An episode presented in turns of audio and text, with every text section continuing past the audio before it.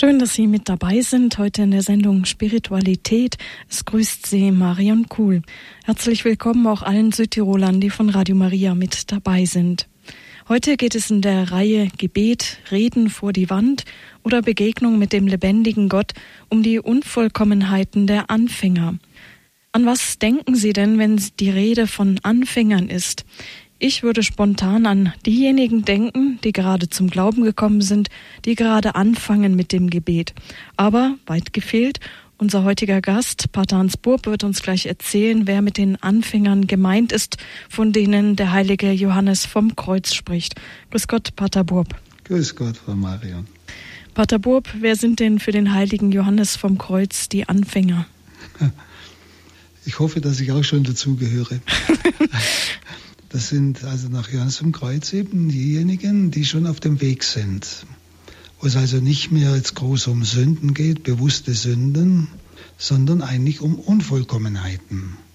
Also das heißt, wo es um eine schon ähm, ja, verfeinerte Liebe zu Jesus geht, also persönliche Liebe zu Gott.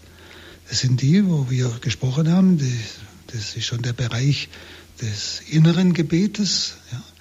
Und also die, die ernsthaft eben jetzt mit Gott den Weg gehen. Das nennt Johannes vom Kreuz Anfänger. Erst die Mystiker sind die Fortgeschrittenen. Also praktisch, wir haben, oder ich zumindest habe bisher immer gemeint, ja, die innere Gebet, das sind schon die, die in Anführungszeichen die Fortgeschrittenen, die sich zumindest auf den Weg gemacht haben für diesen heiligen Karmeliten, sind das gerade mal die Anfänger. Also haben wir noch einen guten, weiten Weg auch vor uns. Und da erwartet uns noch viel mehr, als wir uns wahrscheinlich vorstellen können. Ja, Pater Burb, wir freuen uns jetzt auf Ihren Vortrag. Sie haben auch ein Buch über dieses Thema herausgegeben, halten auch Kurse darüber in dem Exerzitienhaus in Hochaltingen. Wir sind gespannt jetzt auf Ihre Ausführungen.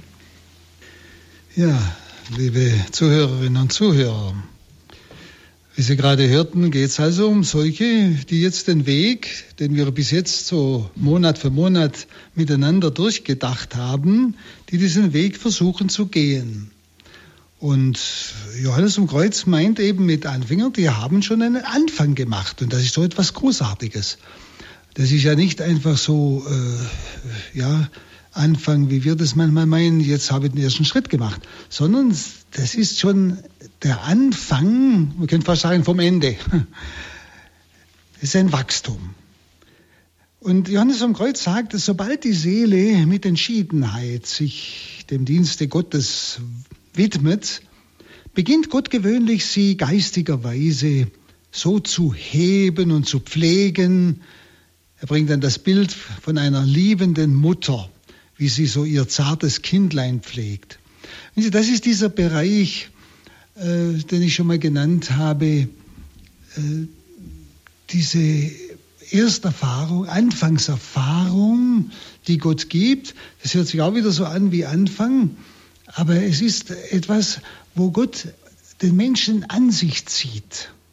Nicht? Er pflegt und hegt ihn wie eine Mutter ihr Kindlein, sagt Johannes vom Kreuz. Und, die, und dann bringt er das wunderbare Bild von dieser Mutter und er malt es gleichsam aus. Die, die Mutter erwärmt das Kind an ihrer Mutterbrust, nährt es mit süßer Milch und mit weicher, wohlschmeckender Speise, nimmt es in ihre Arme und pflegt es. Und je mehr es aber heranwächst, umso mehr entzieht die Mutter ihm die Pflege, indem sie ihre zarte Liebe verbirgt.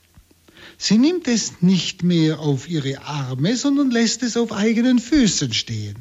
Und damit es die Eigenheiten des Kindes ablegt und sich wichtigeren und mehr wesentlicheren zuwendet, führt sie das Kind immer mehr in die Selbstständigkeit, in die Loslösung von dieser Verzerrtelung, würde ich sagen. Und, dann, und das wendet er jetzt an auf uns. Sobald die Gnade Gottes, diese zärtlich liebende Mutter, so nennt er die Gnade Gottes, zärtlich liebende Mutter, eine Seele zu neuem Leben und Eifer im Dienste Gottes, also geistig wiedergeboren hat, verfährt sie mit dieser Seele auf dieselbe Weise wie eine Mutter mit ihrem lieben Kind. Sie lässt sie also zuerst einmal ohne alle Mühe ihrerseits in allen göttlichen Dingen diese süße, wohlschmeckende geistige Milch und große Freude an den geistlichen Übungen finden.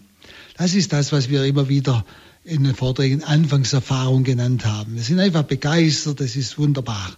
Wir beten gern und so weiter. Also Gott reicht gleichsam der Seele, wie es so bei einem kleinen Kind geschieht, die Brust seiner zärtlichen Liebe, bildhaft.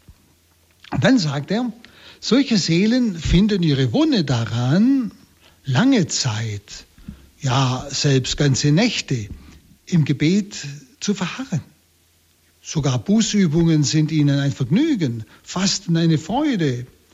Der Empfang der Sakramente und auch geistliche Gespräche, das sind ihr Trost. Dann sagt er weiter, obwohl nun solch geistliche Seelen mit großer Entschiedenheit und auch Beharrlichkeit diese Heilmittel gebrauchen und sehr sorgfältig wandeln, so legen sie doch geistigerweise nicht selten große Schwäche und Unvollkommenheit an den Tag. Also er sagt, sie nehmen die Gnade an, sie beten mit Freude, gern, sie tun es und sind auch, tun es auch regelmäßig, sind auch beharrlich im Gebet, nicht? Aber es ist manchmal gar nicht so einfach, die großen Schwächen und Unvollkommenheiten bei sich selbst noch zu erkennen. Er sagt, sie lassen sich nämlich zu diesen geistlichen Übungen und zu diesen geistlichen Beschäftigungen, also Gebet und so weiter, nicht, durch den Trost und die Freude bestimmen. Den Trost und die Freude, die Sie ja dabei empfinden, davon lassen sich bestimmen. Sie beten, weil Sie Freude dran haben. Sie tun sogar eine Bußübung, weil Sie Freude dran haben. Ja? Also die Motivation ist noch nicht die reine Liebe zu Gott. Es ist noch viel Egoismus drin. Ja? Das will er sagen. Damit man nun recht klar einsieht, wie schwach diese Anfänger noch in der Tugendübung sind und wie sie nur eigentlich das mit Leichtigkeit tun, was ihnen solche Freude bereitet, sagt Johannes am Kreuz, wollen wir einmal die sieben Hauptsünden behandeln und einige von den vielen Unvollkommenheiten anführen, die sie bei jeder derselbe, derselben eigentlich begehen. Es geht also jetzt nicht darum, dass sie in den sieben Hauptsünden bewusst sündigen, nicht? Stolz, Neid, Eifersucht und so weiter, Sie, sie kennen es ja. Hm? Äh, sondern in diesem Bereich des Stolzes. Nicht? Also es kommen da Dinge auf, die sie eigentlich nicht jetzt im Sinne von bewusst tun, aber es sind so Unvollkommenheiten, die sie bei sich manchmal gar nicht gleich merken. Und gerade weil wir es manchmal nicht merken und uns schon eigentlich relativ fromm vorkommen und heiligmäßig vorkommen, sagt Johannes am Kreuz, will er es uns mal aufdecken. Und das ist ja sehr, sehr wichtig, denn der Mensch, der ernsthaft mit Gott geht, ernsthaft sein Gebetsleben nimmt, nicht, der will ja auch die Hindernisse, warum er nicht tiefer in Gott hineinfindet, die will er ja schließlich wissen. Nun, dabei wird, sagt er dann, wird man, wird man klar erkennen, dass diese Seelen noch bei all ihrem Tun, also auch frommen Tun ist gemeint, nach Art der Kinder handeln. Man wird aber auch sehen, wie viel Gutes die dunkle Nacht mit sich bringt, dass sie die Seele von allen Unvollkommenheiten läutert und reinigt wir haben letztes Mal von der dunklen Nacht der Sinne gesprochen. Nicht? Und jetzt kommt, bringt er jetzt die Dinge, die wir gerade in dieser dunklen Nacht bei uns erkennen, diese Unvollkommenheiten, die wir vorher gar nicht gemerkt haben. Wir haben gern gebetet, es war alles okay, aber wir haben gar nicht gemerkt, dass eigentlich in allem unserem geistlichen Tun und auch menschlichen Tun das wir ja versucht haben, von Gott her zu, zu tun, äh, dass da viel Egoismus drin ist. Wie ich vorhin sagte, wir beten, weil wir einfach Freude dran haben, Lust dazu haben. Die Motivation ist noch sehr stark von dem, was ich dabei erfahre, bestimmt. Und nun bringt das der erste Bereich, in dem wir gerade in dieser Nacht der Sinne, von der wir letztes Mal sprachen, diese Unvollkommenheiten erkennen. Er sagt, wenn die Anfänger bezüglich der geistlichen Dinge und ihrer, auch ihrer Andachtsübungen sich so inbrünstig und eifrig sehen, Also weil sie einfach begeistert sind und es gern tun, da sehen sie sich natürlich auch so inbrünstig und eifrig, ist doch klar. Da erwacht in ihnen, dass sie ja immer noch unvollkommen sind, deshalb Anfänger, ja. Weil sie ja immer noch unvollkommen sind, infolge dieses Wohlergehens, nicht, denn sie beten ja gern, gar oft eine gewisse Art verborgenen Hochmuts. Das ist ja die erste der Hauptsünden, der Hochmut, Stolz. Also und zwar eine gewisse Art verborgenen Hochmuts. Obwohl solch erhabene Dinge wie Gebet und Beziehung zu Gott uns wie von selbst eigentlich demütig machen müssten, ist trotzdem ein verborgener Hochmut festzustellen. Und dann merke ich halt erst, wenn ich in die Nacht, in die Trockenheit komme, wenn diese Freude und die Lust am Beten oder am geistlichen Dingen zur Ruhe gekommen ist.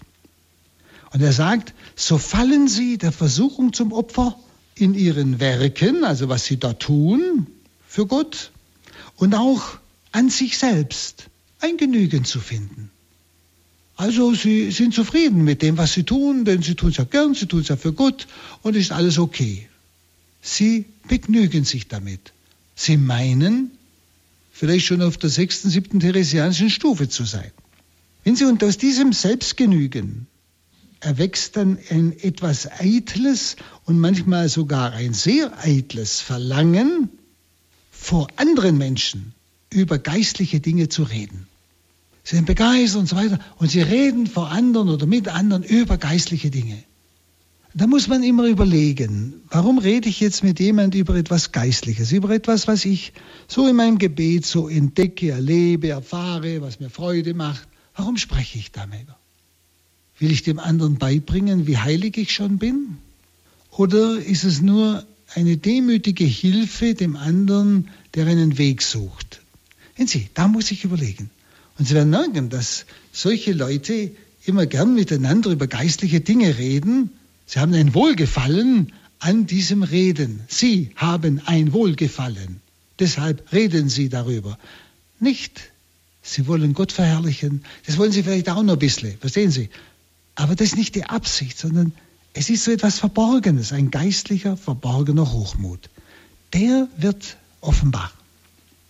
Und es sind oft Menschen, sagt er, da muss jetzt jeder einfach in sich hineinhören, die wollen lieber andere belehren, als selber Belehrung anzunehmen. Wenn sie andere belehren, was sie zu tun haben, nicht? Und, aber sie tun sich furchtbar schwer, auch einmal Belehrung anzunehmen. Dass mir jemand sagt, du hör mal, das und das stimmt nicht ganz das ist nicht ganz entsprechend der Heiligkeit oder der Liebe zu Gott und so weiter. Sie, da tun sie sich furchtbar schwer, Belehrung anzunehmen, aber sie belehren gerne andere. Auch so ein Kriterium. Wenn sie etwas, wo ich bei mir dann merke, dann, sie verurteilen in ihrem Herzen andere, wenn diese anderen nicht so andächtig sind, wie sie es gerne sehen würden und wie sie sich wünschen. Überlegen Sie wieder, urteile ich schnell über jemand anders, der halt nicht so ist, wie ich ihn gerne hätte im Religiösen. Also Sie merken, Johannes vom Kreuz hat viele Erfahrungen. Er bringt ganz konkrete Dinge. Und mitunter sprechen sie, sagt er, sich auch darüber aus, wie jener Pharisäer, der sich im Gebet vor Gott seiner Werke rühmte und mit Verachtung auf den Zöllner herabschaute, wie es im Lukas-Evangelium 18,11 heißt. Ja. Also, dass es sogar bis in diese pharisäische Haltung geht, so andere zu verurteilen, herabzuschauen, also das ist doch jemand und so, aber sich selber eigentlich ganz gut finden. Dann sagt er, einige dieser Seelen machen sich wenig aus ihren Fehlern. Und er meint jetzt unter Fehler gar nicht mehr so sehr, also wirklich bewusste Sünden. Denn jemand, der so mit Gott lebt, der will ja keine bewussten Sünden mehr tun, sondern er meint unter Fehler diese Unvollkommenheiten. Und er sagt, manchmal aber werden sie übermäßig betrübt, diese Leute, wenn sie sehen müssen, dass sie in wirkliche Fehler gefallen sind. Und vor allem, wenn sie dann noch Zeugen haben, wenn so jemand gesehen hat, wo sie doch so fromm sind. Sehen Sie? Dann sind wir in sich hineinhören wieder. Ja? bin ich manchmal sehr betrübt, wenn ich in einen Fehler falle. Und da muss ich mir überlegen, ist das wirkliche Liebesreue oder ist es nur eigentlich verborgener Stolz, es nicht aushält, dass ich schwach geworden bin? Dann sagt er, sie glauben schon heilig zu sein und geraten so in heftigen Unwillen und Ärger über sich selbst. Was natürlich wieder auch andere Vollkommenheit, Unvollkommenheiten äh, nach sich zieht. Also sie kommen dann in Unwillen und Ärger, weil irgendetwas unterlaufen ist, weil sie in Fehler gefallen sind, wo sie doch schon heilig zu sein meinten. Also sie erkennen das am Unwillen und Ärger über meine Schwachheit, die ich erlebe. Kann ich das annehmen? Kann ich sogar sagen, auch selbst wenn es andere gesehen haben, ja, das bin ich. Ich dürfte es ruhig wissen, dass ich noch Fehler und Schwächen habe. Das wäre echte Demut. Das Gegenteil ist Stolz. Wir müssen immer unterscheiden zwischen echter Reue und dem Ärger über uns selber, dass wir es noch nicht können, wir. Und da sagt er, oft wenden sie sich mit bekümmerten Herzen zu Gott. Er möge sie von ihren Unvollkommenheiten und Fehlern befreien. Kennen Sie das? Haben Sie auch schon so gebetet? Herr, befreie mich von meinen Unvollkommenheiten und Fehlern.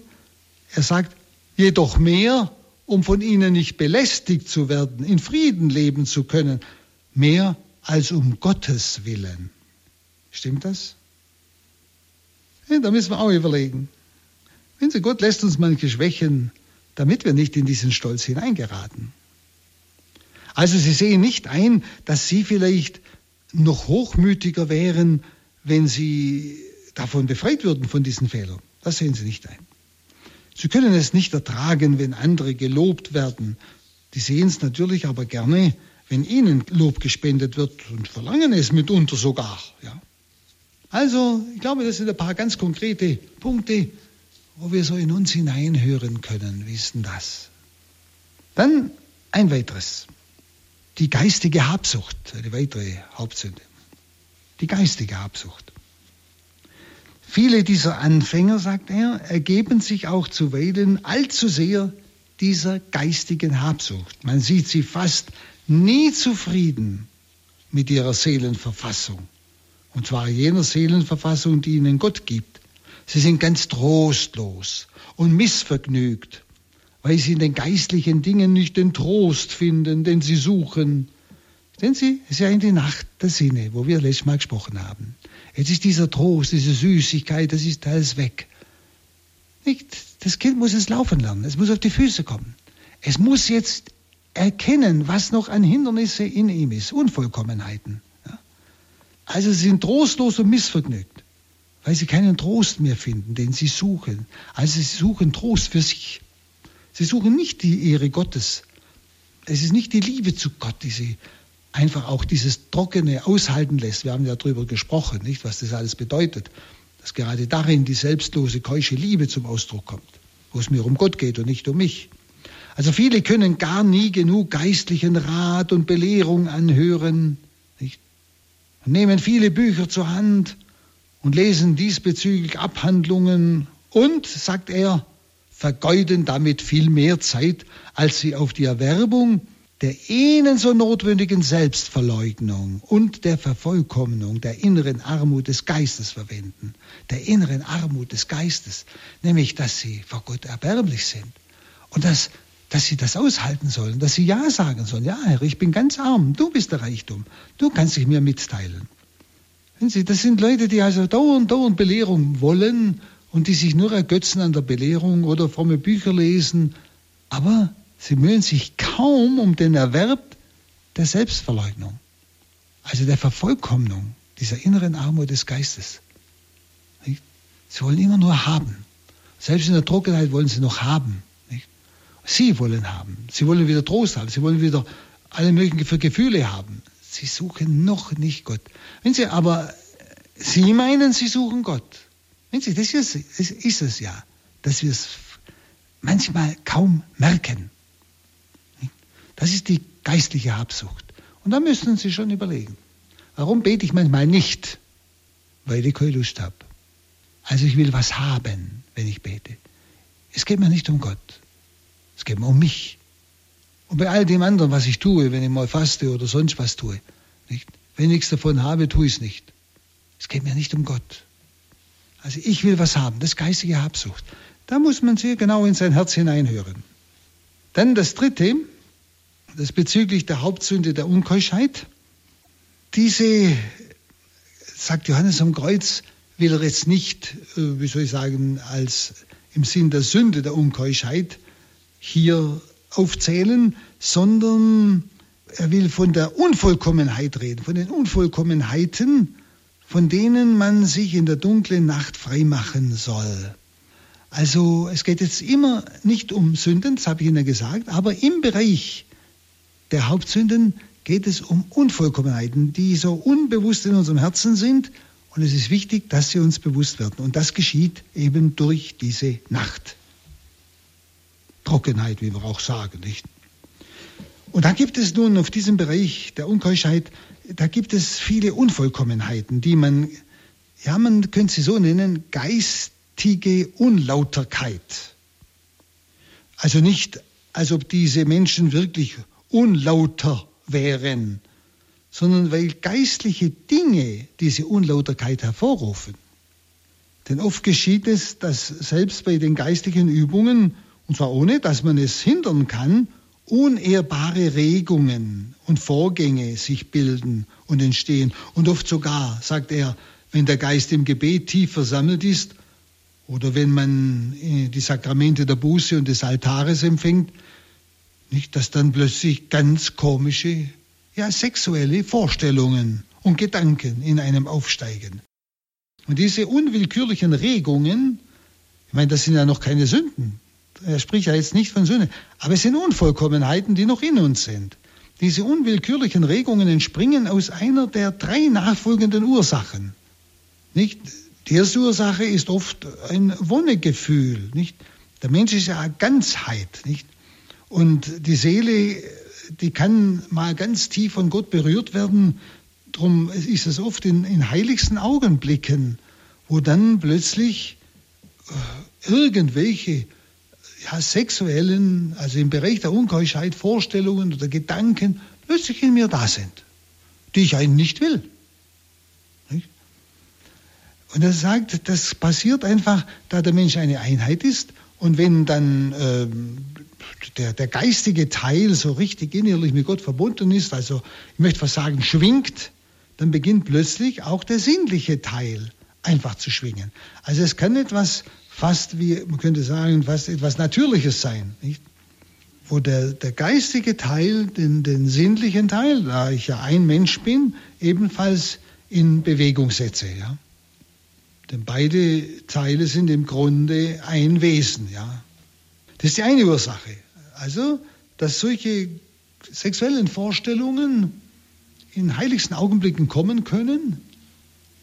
Und zwar eben indem diese Freude an Gott und dieses, ja, von Gott angesprochen zu sein, also auch den ganzen Menschen plötzlich in Schwingung bringt und damit auch die sinnliche Sphäre. Und je nachdem, was da drin ist, aus Erfahrung oder aus Dingen, die hinter mir liegen, können da solche Vorstellungen auftauchen. Die zweite Ursache, sagt er, kann natürlich auch der böse Feind sein, der mich beunruhigen und verwirren will. Nicht? Er will mich vom Gebet abhalten. Und äh, er will also praktisch, dass ich die geistigen Übungen lasse. Nicht? Er versucht also immer, wenn ich jetzt was Geistliches tue, dass dann solche Vorstellungen oder Gedanken in mir auftauchen, sodass ich den Gedanken habe, aber wenn ich nicht bete, dann habe ich diese komischen Vorstellungen nicht, also bete ich nicht mehr. So will mich, sagt Johannes vom Kreuz, der Teufel abbringen vom Gebet. Und wir sollen das nicht zulassen. Und werden wir oft verzagt und mutlos, nicht? Dann die dritte Quelle, sagt er, das ist oft die Furcht. Also so, wissen Sie, die Angst, es kommt wieder. Ich habe vielleicht in den heiligsten Augenblicken so ganz abscheuliche Vorstellungen, plötzlich von Christus und so weiter. Und dann, wenn ich wieder bete, da habe ich schon Angst, es kommt wieder. Und diese Angst, diese Furcht holt tatsächlich diese Erinnerungen wieder hoch.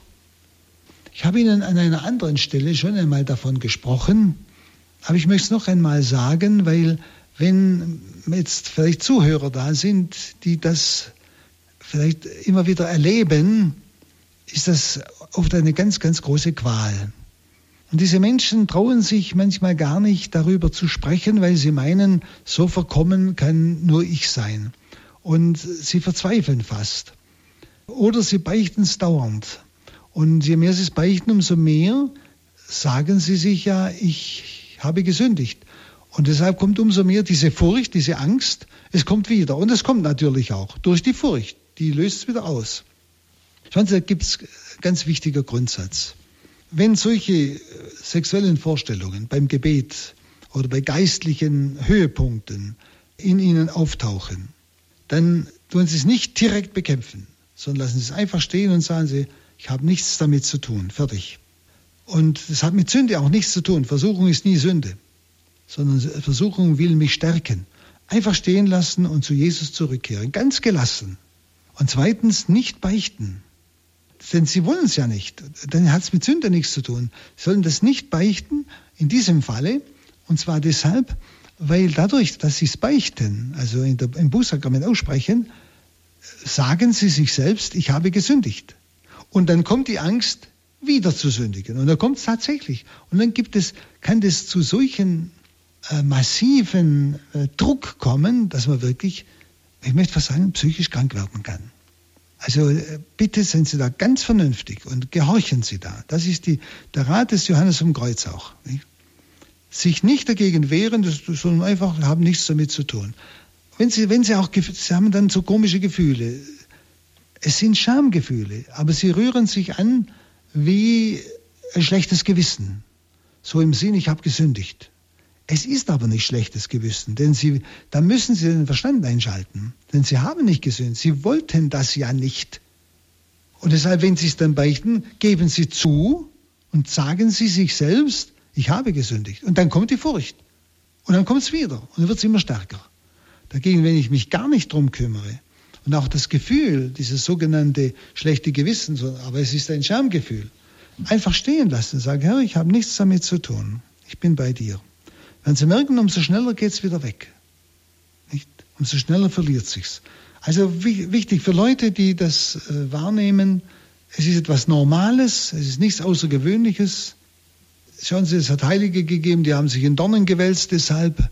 Also das ist nichts Unbekanntes. Deshalb lassen Sie sich gar nicht durcheinander bringen und gehorchen Sie. Tun Sie, was ich jetzt gesagt habe. Nun, dann sagt er, bei manchen, das ist jetzt einmal äh, die eine Art, wie in diesem Bereich der Unkeuschheit, ja, in diesem Bereich solche Dinge auftauchen können in meinem Innern. Aber jetzt kommen noch äh, vielleicht entscheidende Dinge, die auch jeder, jeder Fall kennt oder manche kennen, wo er sagt, bei manchen geistlichen Seelen erwacht, wenn sie über geistliche Dinge reden, oder sich damit beschäftigen, eine gewisse feurige Lebhaftigkeit beim Gedanken an Personen, die sie eben vor sich haben und mit denen sie sich in eitlem Wohlgefallen unterhalten. Also Sie können sagen, die Person ist mir ganz sympathisch, vielleicht auch im sinnlichen Sinn sympathisch und da rede ich und da rede auch über geistliche Dinge, aber es geht mir nicht um Geistiges oder sonst etwas, es geht mir eigentlich nur um die Person. Ja? Es ist in mir ein sinnliches Wohlgefallen, ein eitles Wohlgefallen. Und er sagt, das ist eine Folge der geistigen Unlauterkeit, wie wir sie hier eigentlich verstehen. Und wozu dann gewöhnlich das Wohlgefallen im Willen auch kommt. Also, ich, dass ich sogar bewusst länger mit Menschen rede, die mir sympathisch sind, also auch in diesem sinnlichen Sinn, nicht? Also dieser Unlauterkeit, nicht? Mehr, lieber als mit anderen, die mir nicht so, so, so anziehend vorkommen. Nicht? Also das ist auch etwas, wo ich ehrlich in mich hineinhören muss. Nicht? Wenn ich mit Menschen umgehe, um was geht es mir? Was geht in mir vor? Nun, manche derselben unterhalten mit einigen Personen, sagt er, geistige Privatfreundschaften, die aber oft in der Unlauterkeit und nicht im Geiste ihren Ursprung haben. Also es ist nicht eine geistige Gemeinschaft, Freundschaft, innere, wo es nicht um Gott geht, nicht? wo man kommen kann und gehen kann, ohne dass man da jetzt etwas verliert, nicht? sondern wo es um Unlauterkeit geht. Ich will die andere Person ein Stück haben. Und das kann man daraus ersehen, sagt er, dass bei der Erinnerung an jene Freundschaft nicht das Andenken und die Liebe zu Gott, sondern die Gewissensbisse sich steigern. Gewissensbisse, denn man spürt, da stimmt was nicht. Denn wenn diese Freundschaft rein geistig ist, dann muss mit ihr auch die Liebe zu Gott wachsen, sagt er. Und je öfter man sich derselben erinnert, desto häufiger denkt man auch an Gott und findet Freude an ihm. Und mit dem Wachstum der einen wächst auch die andere. Nicht, wenn es echte geistige Verbundenheit ist, wo man einfach miteinander denselben Weg geht, wo man gleichsam, ja, ich möchte was sagen, äh, konkurriert auf dem Weg zu Gott, also das bitte richtig verstehen. Es geht einfach um Gott, um diese unendliche Liebe. Oder eben geht es um den anderen, also wo einfach so eine, eine geistige Unlauterkeit in mir spürbar ist. Das wäre eine solche Unvollkommenheit der Anfänger wieder. Das sind dann Dinge, gerade wenn ich die nicht bewusst auch wahrnehme, werden sie die höhere Gebetsgnade, wo es rein in die Richtung der Mystik geht, der, der übernatürlichen, des übernatürlichen Gebetes verhindern. Dann ein weiteres. Das ist der Zorn. Ebenfalls eine Hauptsünde. Da viele Anfänger, sagt er, nach geistigen Genüssen verlangen, also dass ich wieder was spüre im Gebet, dass ich Gefühle habe und so weiter, so begehen sie, sagt er, wenn sie im Besitze derselben sich befinden, oft gar viele Unvollkommenheiten, und zwar bezüglich der Hauptsünde des Zornes.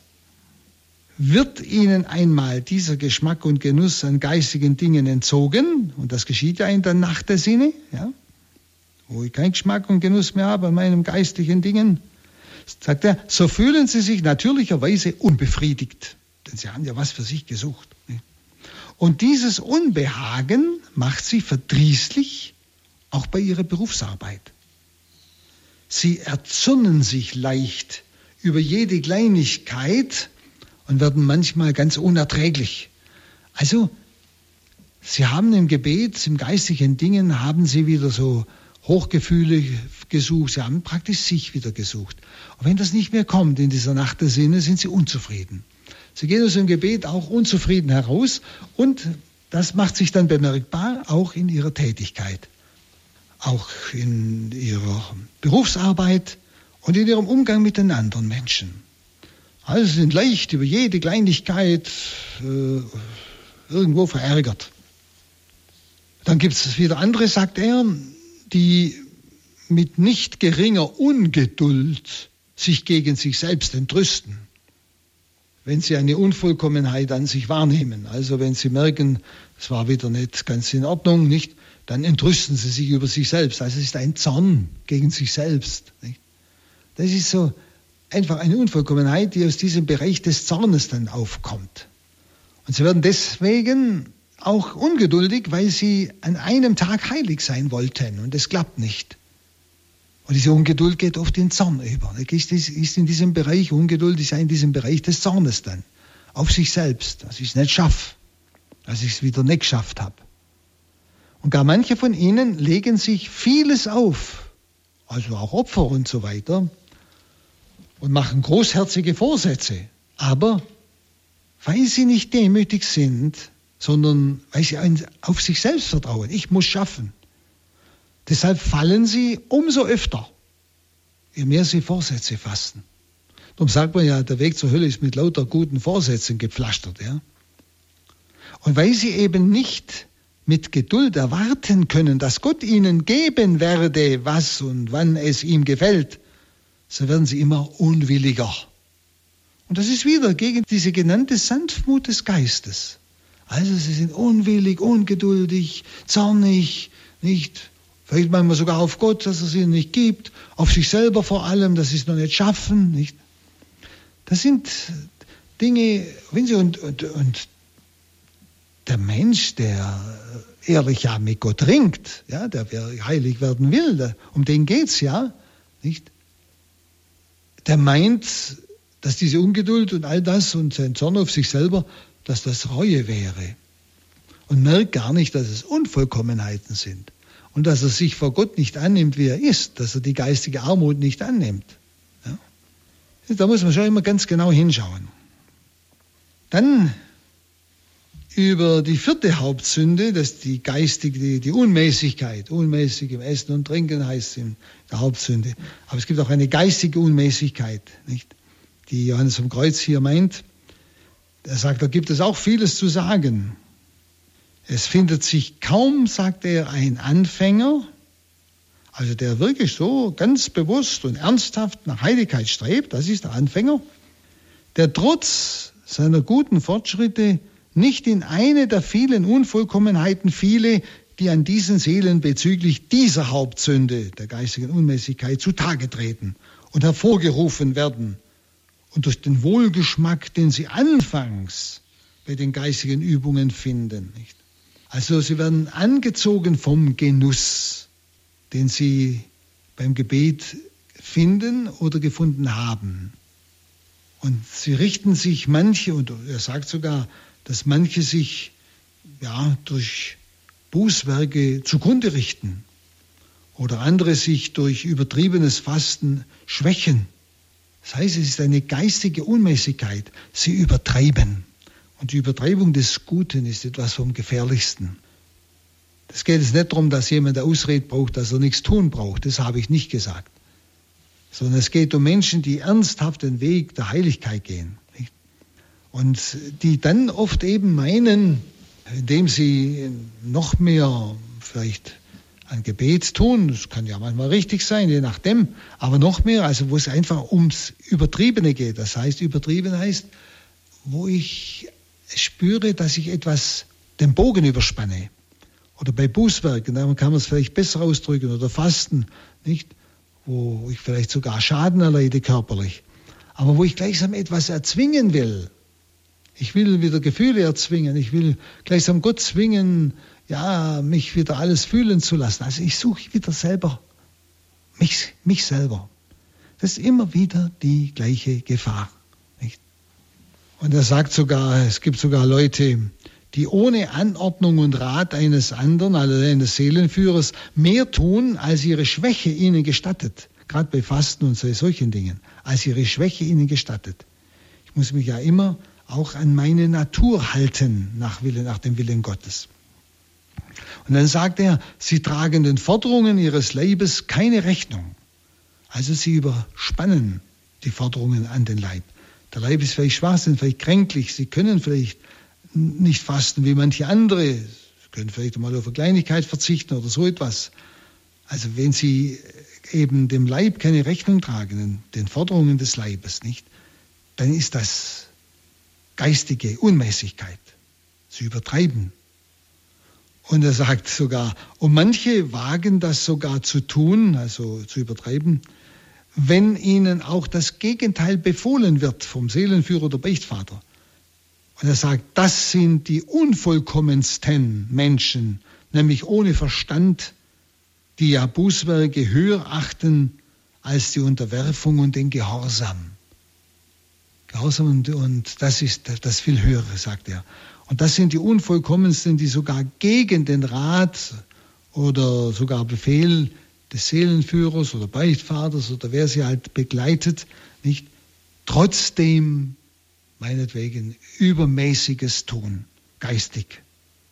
Also das ist im Bereich nicht dieser geistigen Unmäßigkeit oder kann man sagen Übertreibung des Guten. Die meinen zwar, sie müssten das tun, um schnell heilig zu werden, aber sie beachten einfach Verschiedenes, ja, möchte was sagen, Naturgesetze zum Beispiel nicht. Was verkrafte ich, was verkrafte ich nicht. Oder auch seelischen Bereich. Das kann es auch sein. Ich muss auch mal zugeben, dass ich im Moment nicht mehr, nicht mehr kann. Ich muss jetzt erst eine Pause machen, dann kann ich wieder beten. Kann sein. Das wird, ich muss da einfach auch hineinhören und nicht einfach mit Gewalt etwas tun, sondern ich muss der Führung des Geistes folgen. Er sagt dann, Sie leben in dem Glauben, es hänge alles davon ab, dass man bei den Gebetsübungen sinnliches Wonne- und Andachtsgefühl empfinde, also dass man einfach was spürt. Und sie suchen sich dies mit Gewalt zu verschaffen, mit Gewalt, und erschöpfen so ihre Kräfte und ermüden ihren Kopf. Also mit Gewalt durch zum Beispiel Bußwerke oder Fasten oder ähnliches, wo sie sich praktisch fast ruinieren. Also sie wollen etwas für sich erzwingen ja, und kommen dann in die geistige Unmäßigkeit. Aber das ist so egoistisch, dass dadurch keine Gnade bewirkt werden kann. Und er sagt, wenn Sie dieses Wonnegefühl nicht finden, dann geraten Sie in große Trostlosigkeit und glauben, dass Sie nichts getan haben. Und durch dieses Ihr Bestreben verlieren Sie die wahre Andacht und den rechten Geist, der ja in geduldigem, demütigem Ausharren, auch im Misstrauen auf sich selbst und in der Absicht, Gott allein zu gefallen besteht. Das ist die wahre Andacht, der rechte Geist, der in geduldigen, demütigen Ausharren, im Misstrauen auf sich selbst hm, und wirklich ganz der Absicht, Gott allein zu gefallen besteht. Das ist die reine Andacht. Gott allein zu gefallen. Und wenn es Gott gefällt, dass ich einfach solche Grenzen noch habe, gut, dann wird es mir zum Heil sein. Er sagt, sie sind, wie schon erwähnt, den kleinen Kindern ähnlich, die sich nicht von der Vernunft, sondern vom Genuss zum Handeln leiten lassen. Und ihr ganzes Sinnen und Denken zielt darauf hin, überall nur geistigen Genuss und Trost zu suchen. Und deshalb sie auch nicht genug Bücher lesen können. Nicht? Also sie immer meinen, wenn sie noch mehr lesen, dann, und dann werden sie wieder aufgeheizt und kriegen sie wieder Gefühle und so weiter. Aber das ist keine Frömmigkeit. Dadurch wächst keine Tugend. Sie suchen ja sich. Sie suchen ja ihre Gefühle. Sie suchen ja gar nicht Gott. Und außer dieser Hinneigung zu jenen Tröstungen tragen solche Seelen auch noch eine andere, sehr große Unvollkommenheit an sich, nämlich sie sind allzu lässig und träge, um den beschwerlichen Weg des Kreuzes zu wandeln. Wenn Sie wollen dadurch Lesen von Büchern und so weiter, wollen Sie in Hochgenuss äh, der Gefühle zu Gott kommen, nicht? Und sie sind zu lässig und zu träge, den beschwerlichen Weg des Kreuzes zu wandeln, nämlich die Nacht auszuhalten. So wie wir es letztes Mal sagten, vor Gott auch in der Trockenheit auszuhalten, die Zeit. Ich bin da für dich, es geht mir nur um dich. Ja? Das wollen sie nicht. Denn eine Seele, die sich dem Genusse hingibt, scheut natürlicherweise vor allen Unannehmlichkeiten der Selbstverleugnung zurück, das ist ja klar. Er trägt auch keine Kritik und, und, und kein kleines Kreuz und so weiter. Sie wollen nur genießen. Das ist diese geistige Unmäßigkeit. Und solche Seelen sind aber auch noch mit vielen anderen Unvollkommenheiten behaftet, die aus den genannten der geistigen Unmäßigkeit entspringen. Nun, der Herr heilt sie zu seiner Zeit, oft durch Versuchungen, eben die Trockenheit oder andere Beschwerden die alle in den Bereich der dunklen Nacht gehören. Ich möchte noch erwähnen, dass die geistige Nüchternheit und Mäßigung ganz anders sich in der Abtötung, in der Furcht und in jeglicher Art von Unterwürfigkeit zeigen. Diese geistige Nüchternheit wird auch zur Einsicht verhelfen, dass die Vollkommenheit und der Wert der Dinge nicht in der großen Zahl oder im Wohlgefallen an den Werken, sondern darin liegt, dass man sich in ihnen zu überwinden wisse. Also alles, die ganze Abtötung, alles Furcht, äh, jegliche Art von Unterwürfigkeit und so weiter, wird zeigen, dass das alles die eigentliche Vollkommenheit von allem, was man erlebt, darin besteht, sich zu überwinden. Also zum Beispiel, es ist trocken im Gebet, also diese Nacht der Sinne, nicht? und ich bleibe trotzdem. Ich nehme mir die Zeit, ich nehme mir sogar noch mehr Zeit, beim Herrn zu sein, um ihm ganz klar zu zeigen, ich bin nicht bei dir, weil ich was will, weil ich was suche, sondern ich bin nur bei dir, weil ich dich liebe. Meine Liebe drückt sich aus im Dasein. Sehen Sie, das ist, ich überwinde mich. Ich gehe nicht nach dem, was meine Gefühle jetzt wollen. Lasse mich nicht von dieser geistigen Unmäßigkeit, dass ich einfach genießen will und wenn ich nichts kriege, dann gehe ich wieder bestimmen. Also es sind alles so Bereiche, ich glaube, die wir alle ein bisschen kennen oder auch sehr gut kennen, je nachdem. Jeder hat ja seinen Bereich meistens, wo er so diese seine Unvollkommenheiten entdeckt. Und es sind halt, wissen Sie, diese Unvollkommenheiten, die kennt, möchte man so sagen, so dann der normale Christ, wenn, wenn man das überhaupt normal bezeichnen kann, der halt so christlich vor sich hin lebt und so ein bisschen sündigt, nicht, äh, der kennt das gar nicht, der, der, dem geht das gar nicht auf. Erst wenn ich ganz bewusst die Sünde bekämpfe und sage, ich will nicht mehr sündigen bewusst, nicht, und immer tiefer in Gott hineinfinde, dann beginnen diese, diese Unvollkommenheit bewusst zu werden. Und die hindern natürlich die höhere Gnade. Darum ist wichtig, sie ins Auge zu fassen. Wir werden sie vielleicht nicht immer überwinden, aber dass ich Ja sage und sage, Herr, das ist in mir, ich gebe es dir, ich bring's vor dich. Nun, ein weiteres bezüglich der zwei noch übrigen Hauptsünden, sind ja sieben, nicht? Das ist der geistige Neid und die Trägheit. Auch da werden die Anfänger viele Unvollkommenheiten begehen und entdecken. Schauen wir mal auf den Neid. Viele von Ihnen, also von diesen Menschen, die in diesem Bereich gerade sind, werden von diesen, ja, manchmal sagen, Regungen des Ärgers über sich immer wieder, ja, mich fast sagen, überfallen. Oder sie werden, ja, aus der Neid ficht sie an, wenn sie spüren, dass anderen geistige Güter zuteil geworden sind. Wenn ich plötzlich merke, oh, der andere, meinetwegen, soweit man das überhaupt sagen kann, ist religiös tiefer, ist weiter oder sind ihm sogar vielleicht bestimmte Charismen geschenkt, die ich nicht habe, dann kann der geistige Neid kommen. Wenn Sie, das ist nicht etwas, was ich will, aber vor allem ist es da. Das ist eine Unvollkommenheit. Also es bereitet diesen Menschen fühlbare Betrübnis, dass jene auf diesem Weg sie übertreffen, also andere, und es ihnen unangenehm ist zu sehen, dass andere Anerkennung ernten. Also, wie geht es Ihnen, wenn andere anerkannt werden, das ist ein guter Mann, das ist ein frommer Mann, das ist ein demütiger Mann, weiß ich, was man da so alles sagt. Können Sie da innerlich einstimmen, zustimmen oder kommt in Ihnen so ein geistiger Neid auf? Nicht? Und Sie haben gleich etwas dagegen zu setzen. Na, aber so ist es auch nicht bei dem. Der hat auch noch Fehler. Oder können Sie es stehen lassen ohne Neid? Einfach mal so hineinhören. Oder sie betrüben sich, solche Leute, über die Tugenden anderer und oft können sie sich überhaupt nicht enthalten, gegenteilige Bemerkungen zu machen, wie ich es gerade sagte. Und dieses Lob, so wie sie es vermögen, eigentlich zu verringern suchen. Dieses Ja, aber. Ja. Also sie finden daran, wie man sagt, eigentlich ihr Vergnügen nicht ihr Vergnügen daran, ja, das wieder ein bisschen herunter zu dividieren, was über den anderen positiv gesagt wurde.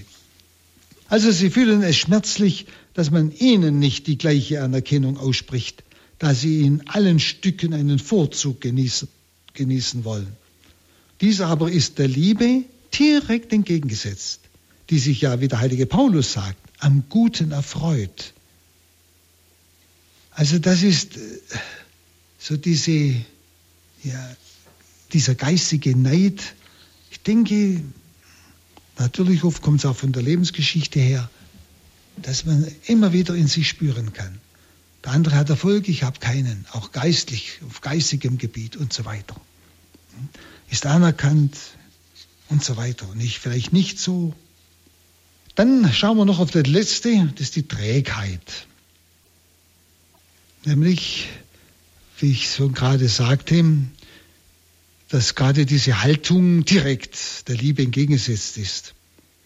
Und wenn diese Menschen einmal bei einer Gebetsübung nicht jene Befriedigung finden, die nach ihrem Geschmack ist und die ihnen Gott diesmal eben zu ihrer Prüfung versagt, im Sinn der Nacht der Sinne, so wollen sie sich desselben auch nicht mehr hingeben, dieser Gebetsübung. Und so setzen sie durch diese Trägheit den Weg der, der Vollkommenheit, der ja in der Verleugnung ihres Willens und, und Geschmackes, nämlich aus Liebe zu Gott besteht, dem Geschmack und dem Ergötzen ihres eigenen Willens nach und wollen so mehr ihren als den göttlichen Willen befriedigen, sagt Johannes vom Kreuz. Ja? Also das ist die Trägheit. Nicht? Sie wollen also wenn sie schon keinen Geschmack an etwas haben, wenn sie nicht Freude am geistlichen Tun haben, nicht, dann machen sie nichts mehr. Wenn es nicht nach ihrem Geschmack geht, dann ziehen sie Notbremse, würde ich sagen. Ja. Also sie gehen den Weg der Vollkommenheit nicht mehr weiter. Und viele derselben haben auch den Wunsch, Gott möchte sich ihrem Willen dann anpassen und werden dann mit Betrübnis erfüllt, wenn sie sich dem Willen Gottes unterordnen sollen. Nicht? Gott sollte das tun, was sie wollen, nämlich ihnen Gefühle geben.